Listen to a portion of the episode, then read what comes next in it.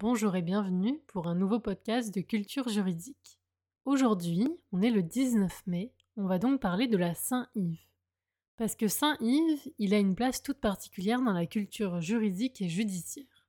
Tout d'abord, qui est Saint-Yves? De son vrai prénom ou de son prénom d'origine, il était appelé Yves Élory de Carmentin.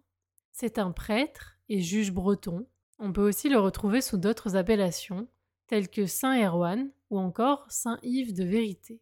Yves est issu de la noblesse bretonne, très vite il est orphelin de père, il va consacrer ses études au droit et à la théologie, et cela va influencer sa vie une fois qu'il sera prêtre.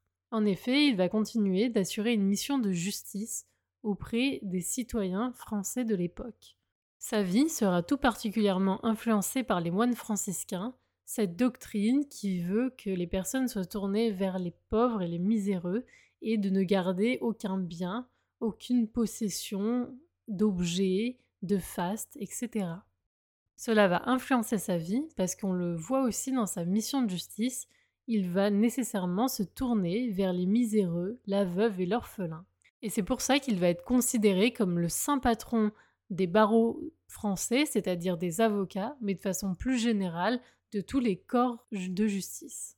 Saint Yves, il a vécu donc au XIIIe siècle et il va avoir un culte très populaire en Bretagne dont il est issu. À sa mort, il reste très présent dans la culture bretonne et on met notamment en avant ses vertus personnelles qui en faisaient un bon juge et un bon ecclésiastique. Une église lui sera dédiée plus tard à Rome et on peut retrouver sa tête, son chef, dans un reliquaire à Tréguier. Sa vie de vertu va être également un argument pour qu'il soit canonisé, et c'est donc au XIVe siècle que le procès en canonisation va être ouvert, plus précisément en 1330, et Clément VI, après avoir évalué ce dossier en canonisation, va en 1347 le considérer comme saint et le canoniser.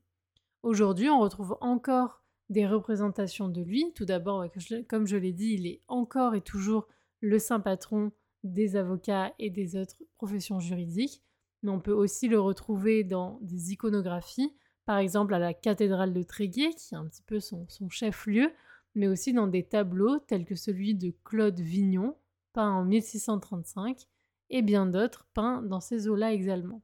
On peut aussi retrouver des sculptures de lui-même. Bien souvent, il est représenté assis avec des attributs de juge entre un très riche et une personne très pauvre pour montrer qu'il défendait notamment les miséreux, mais de façon générale tout le monde. J'espère que cet épisode vous a plu et je vous retrouve pour un nouvel épisode. À très vite!